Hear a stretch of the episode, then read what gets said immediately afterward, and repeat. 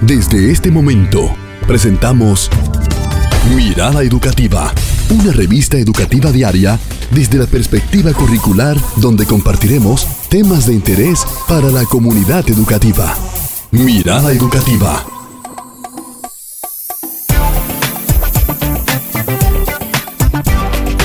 comunidad educativa de República Dominicana. Estamos con mucha alegría y entusiasmo como todos los días. Así es, estamos muy contentos de reencontrarnos otra vez con todos los oyentes de Mirada Educativa. Hoy nuestro invitado ya está aquí, joven escritor dominicano. Así es a escribir. A mí me encanta escribir. A mí también me gusta. Bueno, pues vamos a ver qué tanto hemos escrito y si realmente nosotros hemos escrito bien, porque aquí vamos a estar viendo cómo ser un escritor. Así que atención, lápiz y papel, porque nuestro invitado, señores, vino nada más y nada menos porque es nativo de la romana, licenciado en educación, mención letras graduado magna cum laude, señores, por la Universidad Dominicana OIM y se ha especializado en estudios de supervisión y ejecución de proyectos culturales. Y lo que más me gusta es porque ha publicado cinco libros. Cantar de hojas muertas, Musa de un suicida, El oráculo ardiendo, La insurgencia de la metáfora, 30 poetas de los años 60 y el nieto postizo. Yo lo tengo aquí en la mano, ese, ese no se lo lleva él. Textos de su autoría han aparecido en revistas y antologías en República Dominicana, México y Nicaragua. Es fundador de la Feria Provincial del Libro de la Romana, celebrada en 2018 y 2019, uno de los eventos culturales más importantes de la región este, joven activo en la administración pública, ha ocupado los cargos de director provincial de Cultura de la Romana y especialista sectorial para la educación y Cultura en el Ministerio de Economía, Planificación y Desarrollo. Ha recibido diversas distinciones entre las que se encuentran segundo lugar del concurso de cuentos René del Risco Bermúdez 2020, tres veces finalista del Premio Nacional de la Juventud declarado en 2017 como hijo distinguido de la romana por el ayuntamiento de esa ciudad y reconocido por la Academia Dominicana de la Lengua en 2019. Pero Dios mío, este muchachito él le ha sacado provecho a la escritura, ese hábito que tiene. Recibimos aquí en Mirada Educativa al escritor Juan Inirio. Bendiciones. Gracias. gracias. inmensas a ustedes por esta invitación tan gentil que me han extendido. Muy contento de estar en este espacio tan escuchado en nuestro país. Y bueno, yo quiero ofrecer un saludo también muy cordial a todo el equipo de este programa y a esta vasta audiencia que, que tenemos a nivel nacional en este momento. Bueno, hay una gran parte de la comunidad educativa en este momento escuchándonos y hay personas que van a hacer una diligencia y van en su vehículo escuchando mirada educativa. Pero nosotros queremos saber qué te inspiró a ti ser un escritor? Esa es una pregunta eh, ineludible, ¿verdad? Que siempre tenemos que, hacernos los mismos escritores, ¿verdad? Porque llegamos por caminos diferentes a la literatura, sobre todo en un entorno como nuestro país que no está precisamente para, caracterizado por una intensa vocación libresca, ¿no? Mm, muchos de nosotros, los escritores, no necesariamente hemos nacido ni siquiera en un hogar colmado de libros. Entonces en mi caso ha sido una historia curiosa. Podría resumir diciendo que desde muy adolescente, ¿verdad? Me interesé mucho en la lectura. Normalmente a uno le asignan libros para leer, pero uno lo hace por compromiso, por obligación. Y en mi caso eso generó de inmediato una fuente de satisfacción. Comencé mucho a interesarme en leer novelas, poemas, a esa edad muy temprana y poco a poco sentí también que yo tenía cierta inclinación, cierta sensibilidad hacia las palabras. Entonces, ya desde los 11 años yo escribía poemas. Incluso en esa época, algunas cosas que yo escribí se publicaron en una feria de lengua española del colegio. Vaya atrevimiento el mío, ¿no? Y entonces, con el paso de los años, eso que era simplemente un pasatiempo, que era algo de muchacho, ¿verdad? Ya eso cobró fuerza cuando yo eh, ya me voy convirtiendo en, un adulto y yo asumo ya la literatura como un oficio, además como una expresión muy íntima de cómo yo me siento en el mundo, de cómo yo veo lo que me rodea, de cómo yo experimento mi condición humana, ¿verdad? Mi individualidad. Y ya tan temprano como a los 19 años publiqué mi primer libro y el resto ha sido historia. Qué bonito. Tú eres un ejemplo que sirve de inspiración para todos los jóvenes dominicanos. Gracias. Tienes cinco libros escritos, pero me imagino que tú te inspiraste o tuviste de referencia a algún escritor o escritores para tú pues seguir con esa, esa parte literaria, desarrollando tu escritura, tu estilo? Sin duda, algunos escritores, pues referencias universales, ¿verdad? Gente que uno ha leído siempre y otros incluso personas cercanas a mí, que en mi formación como escritor eso tuvo mucha importancia porque yo encontré amigos en el camino que ya tenían un camino recorrido y me estimularon. Yo era un muchacho y estaba siempre rodeado ya de personas que que ejercieron entonces una paternidad espiritual y literaria sobre mí. En cuanto a escritores universales, yo el primer libro que leí cuando tenía 11 años es de un autor que todo el mundo conoce y todo el mundo celebra, que es el gran Gabriel García Márquez. Y ese primer libro fue El coronel no tiene quien le escriba. A nosotros nos asignaron leer a cada estudiante algún capítulo de la novela y yo quise leerla completa. Y entonces, en el campo de la poesía, cuando era adolescente, eh, era un admirador devoto de Pablo Neruda. Obviamente esos son los nombres más eh, frecuentados, pero ya con el tiempo uno va leyendo, uno va despertando admiración hacia muchas otras figuras de la literatura universal.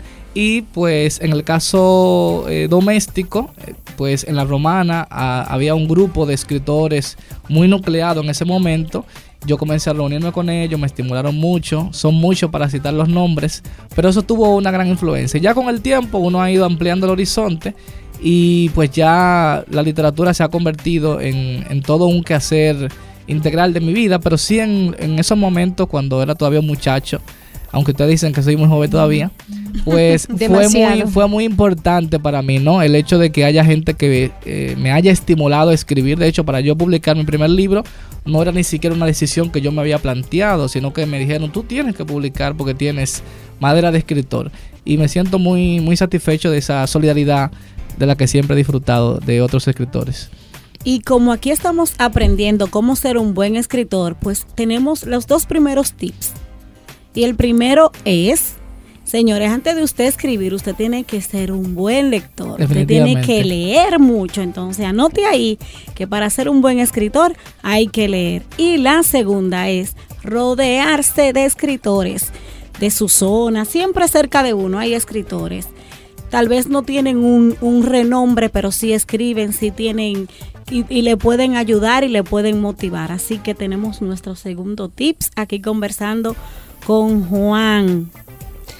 Bueno, yo tengo una preguntita. Cuando comienzas a escribir, ¿tú vas tejiendo en tu mente alguna historia? ¿O tú tienes un momento específico donde tu musa se despierta? ¿O cómo es que se da ese proceso de iniciar a escribir un algo? Muy bien, pues yo escribo en varios géneros literarios. Entonces te voy a responder la pregunta de una manera un poco segmentada porque según sea el género, mi proceso de escritura es un tanto distinto. Por ejemplo, yo mayormente he escrito poesía siempre. Desde mi adolescencia ese fue el primer género por el que me interesé. Y es de un tiempo para acá que entonces he estado escribiendo narrativa. Mi último libro es un libro de cuentos. Y también desde hace algunos años comencé a escribir ensayos. Fundamentalmente el ensayo lo, lo comencé a, a explorar porque leía libros que me interesaban y quería escribir algo sobre ese libro. Y entonces eso se convertía en un texto expositivo, en un ensayo. E igualmente comencé a escribir artículos en algunas revistas y periódicos. En el caso de la poesía, mi proceso de escritura ha sido, yo diría que, que un poco casual, es decir, a veces yo estoy en una circunstancia determinada, puedo estar aquí sentado en esta cabina y me llegan algunas ideas, me llegan algunas palabras, porque la poesía, por lo menos para mí, es un ejercicio de, estirar el lenguaje. La poesía eh, es una forma de yo pues expulsar todo eso que está dentro de mí que quizá para otro no tenga sentido. Entonces no lo veo desde una perspectiva romántica solamente. Ah, bueno, voy a cantarle al trinar de un pájaro, voy a cantarle a la lluvia que está cayendo. Eso es muy válido, pero yo no lo veo solamente desde esa perspectiva, sino que yo escribo también de, las incertidumbres, del sufrimiento, de la propia desgracia del ser humano. Y, y, al mismo tiempo escribo mucho de la sociedad en la que vivo, cómo percibo la sociedad. Entonces, la escritura del poema comienza para mí con algunas ideas que me llegan que luego yo voy ya entonces sentándome con calma a escribir pues el poema desde una postura más acabada. Raramente he escrito un poema en el que yo decidí sentarme a escribirlo. Me, ha, me habrá pasado muy pocas veces. Eh, pero sí hay que tener una disciplina de uno decidir siempre sacar una cantidad de tiempo del día o, de la semana, según el tiempo de cada uno, para escribir. En el caso de la narrativa, pues el proceso es eh, un tanto distinto porque en la narrativa uno no solamente se vale de palabras, sino que uno tiene que contar una historia. Y esa historia debe responder a una cierta lógica, debe tener una cierta coherencia. Y entonces hay historias que me han llegado a partir de una experiencia que yo haya vivido o que haya visto o de algo que haya conocido. Y entonces esa experiencia pues yo la voy ahora a maquillar, a trastocar a través del recurso de la ficción. Porque uno nunca es completamente fiel a la realidad cuando escribe. Aún cuando uno pretende estar escribiendo eh, un tema autobiográfico, es decir, aún si usted trata de escribir de manera lineal sobre su vida, sobre sus recuerdos, usted lo va a alterar porque la memoria misma es engañosa. Y hay otras historias que me han llegado precisamente a partir de una frase, ¿verdad? Yo, por ejemplo, eh, en este libro también hay, del nieto postizo, hay una historia que me llegó en la que yo solamente sabía el argumento principal. Yo sabía que quería presentarlo, voy a decir cuál cuento es, uno que se llama La suerte de los cantantes. Yo quería presentar la historia de un grupo musical que se desintegraba por un lío de, de, ellos, de los integrantes, ¿verdad? Había, se generaba un, un conflicto en este caso de tipo amoroso, de entre los integrantes del grupo, y eso daba al traste con que el grupo pues se desintegrara. Yo solamente tenía esa idea, pero ya cuando me siento a escribir la historia, la idea que yo tenía preconcebida se va alterando un poco, ¿no? Porque cuando uno comienza a confeccionar un personaje, Exacto. ese personaje también se le va imponiendo al autor. Y eso lo han dicho muchos escritores de, de renombre. Usted tiene un personaje, usted quiere contar la historia de un determinado sujeto, pero luego, para que ese sujeto tenga vida. una vida propia, usted no puede solamente ponerle sus ideas preconcebidas, debe dejar que él trace su propio camino. Entonces, eso me parece a mí una, una genialidad también en la, en la ficción y el hecho de contar historias, cuentos, de la posibilidad de escribir una, una novela, que la tengo en mente, me genera mucha, mucha satisfacción, porque es todo un viaje de aventuras. Así es aventura y mucho más. Sabes que escuchándote eres un joven apasionado de lo que haces, eso es importante, pues uno sentir pasión, amor por la actividad que decide emprender. Y sabes que el taller de, de, de, literatura y narradores de Santo Domingo usa una frase muy peculiar, ni un día sin una línea. Claro, Entonces tú hablaste de ese proceso de creación. ¿Cuánto tiempo le dedicas a la escritura? Yo escribo por periodos. Eso es algo que no lo veo como un defecto. Hay escritores que se plantan a escribir todos los días sin falta. A mí me parece un ejercicio de disciplina sumamente interesante y plausible. Pero en mi caso yo me tomo algunos periodos de licencia que es como por ejemplo el periodo en el que estoy ahora. Yo no estoy escribiendo y no es porque no me lleguen ideas.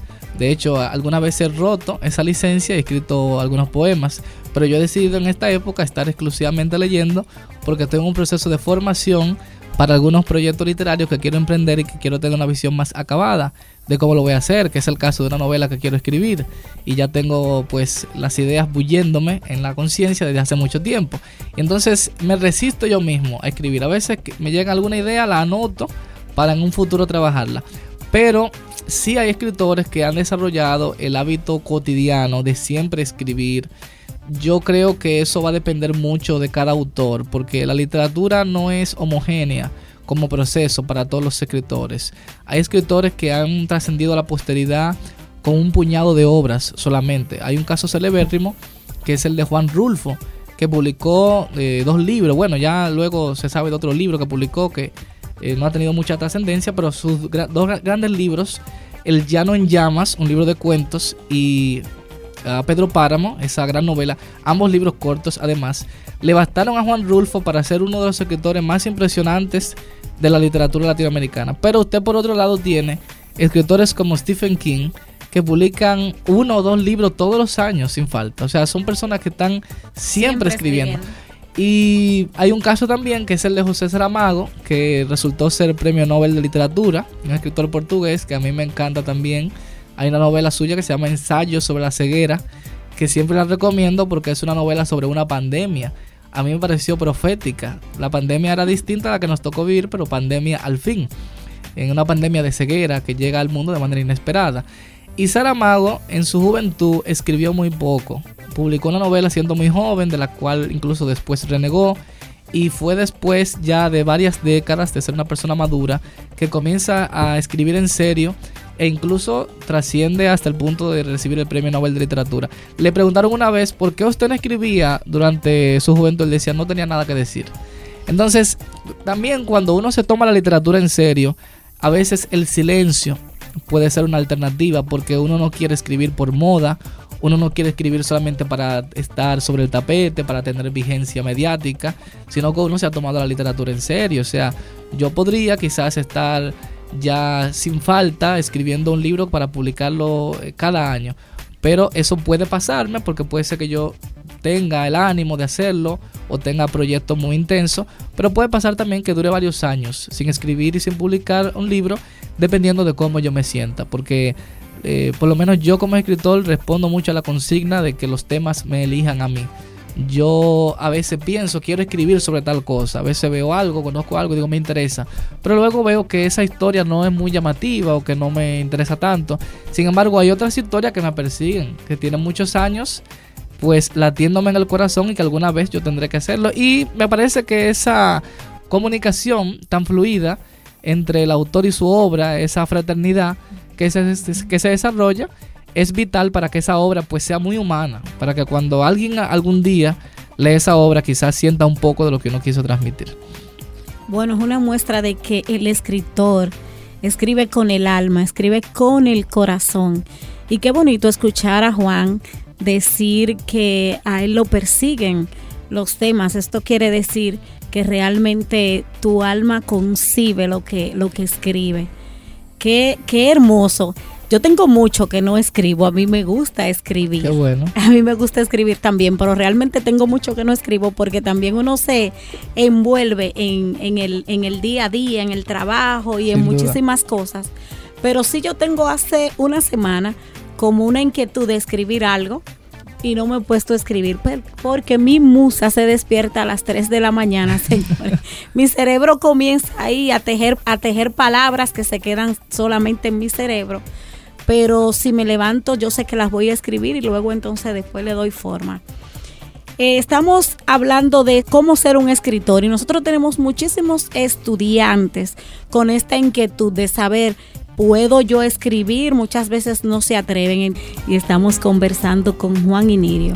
Y estamos motivando también a, no solo a los estudiantes, también hay adultos que tienen esta inquietud por escribir, de cómo ser un escritor. Y hay unos tips ahí que nos va a dar. Él nos ha ido dando unos, pero ahora con más precisión. Yo quiero escribir, y mucha gente detrás del micrófono, del radio también. Eh, y tienen miedo a lo mejor. ¿Qué tú pudiese decirnos a nosotros que queremos escribir y no nos atrevemos? Pues primero, usted decía algo fundamental ahorita, eh, como interpretación bastante acertada a la, cosa que yo exponía, y es que hay que leer mucho para uno escribir. Eh, eso no significa que uno no pueda tener eh, un talento literario que incluso sin uno haber leído mucho no puede escribir algo significativo. Pero la lectura pues le abre mucho a uno las puertas de la imaginación, le permite conocer otras referencias. Hay también pues ciertas modalidades literarias que uno tiene por lo menos que tener un cierto conocimiento de las técnicas que se utilizan, ¿verdad? Aún uno después vaya a transgredir esas técnicas, pero hay que conocerlas para escribir un cuento hay que saber tener ciertas ideas, ¿verdad? Un cuento debe corresponder a, una determinada extensión de páginas, debe tener un mínimo de tantos personajes, debe tener un mínimo de tantos, de tantos temas. Eh, hay que saber una novela, cómo se compone, o sea, desde un punto de vista básico, ¿no? Aunque hay diferentes estilos. En el caso de la poesía, pues también. La poesía es menos técnica, pero también hay que leer muchos poetas diferentes para uno no pues caer en, un, en el lugar común, en el cliché. Y, uno también pues expandir su, su vocabulario. La lectura fortalece mucho el vocabulario y eso no es algo solamente decorativo, sino que en la medida en que uno amplía su vocabulario, amplía también su intelecto, su imaginación. En ya, digamos que desde un punto de vista propiamente procedimental, me es difícil dar una receta mágica, pero yo sí creo que siempre es bueno uno ir anotando algunas cosas que se le ocurren, porque la memoria, la imaginación son muy caprichosas y hay cosas que a uno le llegan a la mente y luego pues se le evaporan muy rápidamente. Yo trato de siempre que me llega alguna idea que creo que sea importante, pues tomar nota de eso, aunque sea después que escriba creo también, y he dicho algo que parece muy redundante, pero que para mí significa mucho, y es que lo más difícil de escribir es escribir. Porque uno tiene las ideas, uno tiene la intención, uno puede tener miles de ideas en la cabeza, pero hay que dedicarle ese tiempo, ¿no? A sentarse a hacerlo. Y también que las ideas que uno tiene antes de escribir, como ya decía ahorita, se van fortaleciendo, se van expandiendo, se van modificando sobre la propia marcha de la escritura. Y entonces no sería quizás muy pertinente, sobre todo una persona que está comenzando, que mientras vaya escribiendo se vaya autocorrigiendo de inmediato. Ah, no me gustó este párrafo. No, no tendría mucho sentido porque uno se va a castigar mucho. Uno va a sentir que no lo está haciendo bien. Y ese consejo se lo he dado a mucha gente que se me ha acercado ya con algunos proyectos de, más definidos. Le he dicho, termina todo lo que tienes, vacía todas tus ideas y ya luego pues nos sentamos a corregir o dos o tres personas que tengan más experiencia van a ver ese texto y te van a hacer modificaciones o te van a hacer sugerencias, pero no es bueno uno ir escribiendo y corrigiendo al mismo tiempo. Los procesos tienen que ser diferentes, porque si uno escribe una página y de una vez se detiene a corregirla, entonces no vas a terminar nunca, ¿no? Hay, yo terminé mi libro, El nieto postizo, y después duré como seis meses más solamente en una fase de corrección, viéndolo otras personas y después que ellos lo vieron y me hicieron sugerencias, me hicieron propuestas de modificaciones, entonces yo mismo otra vez acogí algunas de esas propuestas y yo mismo volví a ver cosas que me parecían dignas de arreglo. Entonces lo que quiero significar es que hay que dedicar ese tiempo a escribir, no importa si usted sienta que no tiene una gran formación académica, la literatura es muy misteriosa, hay gente que tiene doctorados y no puede escribir media página y hay gente que nunca eh, pues tuvo grandes estudios y ha escrito grandes obras monumentales. Eso no va en desmedro del estudio para nada. Como ya decía, la lectura es fundamental, pero lo que quiero decir que también hay un talento que no responde ni siquiera a la formación que uno tenga. Hay un talento en bruto, si uno combina eso con una buena formación, con una buena educación, los resultados serán mucho mejores. Y pues creo también necesario que uno pues tenga quizás, si no está en un grupo de escritores o de lectura, que sería muy bueno si puede estarlo, pero por lo menos si tiene uno, dos, tres amigos, familiares que le, le interese lo mismo, sería bueno pues eh, hacerse, digamos, eh, trazarse metas de lectura. Bueno, este mes quiere, queremos leer estos libros o mostrarse lo que ya están escribiendo. También los libros no se cocinan en comité, decía Carlos Fuentes. O sea, la, escritura es solitaria, los libros no se escriben en grupo, pero siempre es bueno no tener dos o tres personas que puedan ver lo que uno hace y, y darle opiniones. Eso es fundamental. No se puede tener la arrogancia de uno sentir que lo está haciendo todo perfecto. Aún los escritores consagrados siempre tienen alguien que, revisa sus borradores. En nuestro país, de hecho, están los, los talleres de, literatura, los talleres literarios. También acá en Santo Domingo tenemos el taller literario Narradores de Santo Domingo y en cada provincia funcionan estos, o sea que es eh, las personas que nos escuchan pueden investigar para que se acerquen a esos talleres y pongan de manifiesto su arte a través de la escritura. Yo quiero que me hables un poco desde la perspectiva docente, cuáles actividades se pueden aplicar para fortalecer el hábito por la lectura desde la escuela. Muy bien, yo he tenido la, la, ocasión muy afortunada de ir a muchas escuelas a lo largo de los años porque en un momento fui director provincial de cultura de la romana y, siempre estaba trabajando con las escuelas. Y también ahora es bueno que, lo sepan, he estado como parte del proyecto Dominicana Le del Ministerio de Educación, como parte de los escritores que, hemos estado teniendo encuentros con, con docentes, ¿verdad? Con autoridades educativas de las regiones. Y entonces siempre he mencionado lo siguiente y puede sonar un poco revolucionario, pero yo creo que es muy pertinente. Y es que nosotros estamos ante una nueva generación que responde a un código cultural muy diferente a la, al de las generaciones precedentes. Más allá de, de, nosotros dictaminar si eso es bueno o es malo, tenemos que atenernos a la realidad.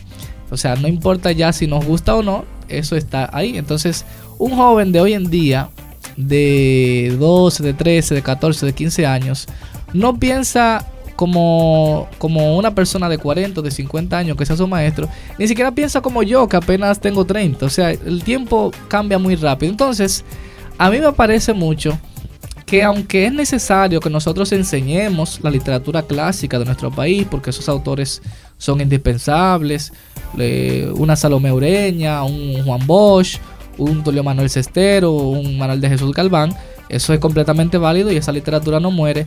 Yo creo muy importante también que se preste atención tanto en el tema de la literatura dominicana como universal a lo que se está escribiendo hoy en día, a la literatura contemporánea. ¿Por qué? Porque estamos hablando de incentivar la lectura. Entonces es muy posible que los libros que tienen un gran contenido histórico y político, en un principio a una persona que no está muy relacionada con la literatura y que además está pues en, medio de esta vorágine de la tecnología, del espectáculo, de la música, la literatura que más podría interesarle probablemente sería la que más conecte con su, con su vida de hoy en día, ¿no? Una literatura urbana, una literatura que hable de lo que ellos viven, de lo que ellos conocen. Y al mismo tiempo, no se puede tampoco desechar el impacto que tiene la tecnología para favorecer la lectura. Es decir, hoy por ejemplo existe una aplicación que se llama Wattpad que ha sido una revolución en términos de la lectura a nivel global. Primero porque ahí cualquier persona puede publicar su libro y hacerse famoso y ya ha habido muchísimos casos de gente que comenzó escribiendo por ahí, hoy son bestsellers, pero al mismo tiempo desde el punto de vista del lector, los jóvenes se han interesado mucho en leer a través de esa plataforma digital.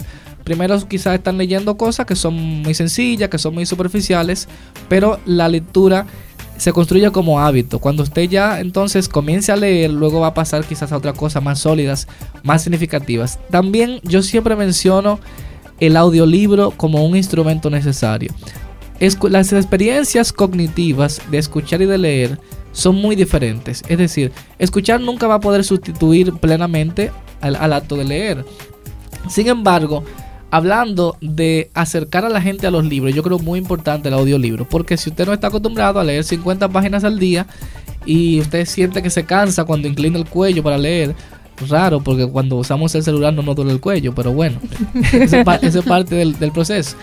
Y si usted no tiene esa costumbre todavía, quizás escuchar un audiolibro en Spotify, en YouTube, puede que eso le interese y después te quiere entonces leerlo, ¿no? Y puede que se combinen ambas actividades. Lee un rato, pero después el otro rato lo puede escuchar. Entonces, por poner algunos ejemplos, yo creo que esas son herramientas que se podrían utilizar eh, en el aula para acercar a los estudiantes a la, literatura.